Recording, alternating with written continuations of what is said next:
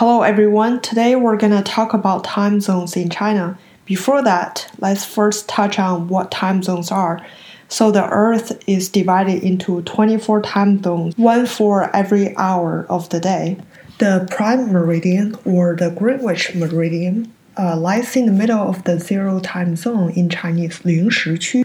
For every time zone going east, uh, you add an hour. So, for example, Dongyiqu, which in Chinese is East Zone 1, you basically add one hour uh, to the Greenwich Mean Time. Uh, Beijing time is Dongbaqu, literally East eight zone. So basically, you add eight hours to the GMT, the Greenwich Mean Time. So Beijing is in Dongba Qu, the East Eight Zone, but is China all in the same time zone? Uh, apparently not. China actually spans across five different time zones. Uh, it's a big country, but uh, as a country, China only uses Beijing time as the only one official time. Before 1949, China actually used the International Division of Time Zones, uh, and I think divided the country into four different time zones.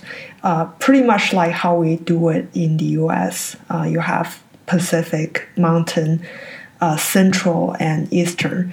Uh, but after 1949, uh, China decided that it's just more beneficial for the country to use Beijing time as the only one official time.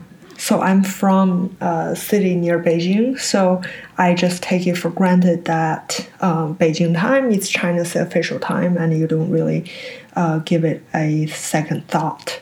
But now that I think about it, uh, you know, people, if you live uh, in the West, in the western part of China, using uh, Beijing time, which is like three, four hours uh, ahead of you, it may not be convenient, or you have to, I get, I guess you have to get used to it. Uh, in the previous episode, I was talking about the East Coast bias in the US, uh, which just simply means uh, the sports events and TV programs they are scheduled and broadcasted uh, in favor of the schedule uh, of the audience on the East Coast instead of people uh, who live on the West Coast, like California or uh, Washington. So, for example, the NBA final uh, is scheduled for 9 p.m. Eastern Time and 6 p.m. Uh, Pacific Time, uh, like in California.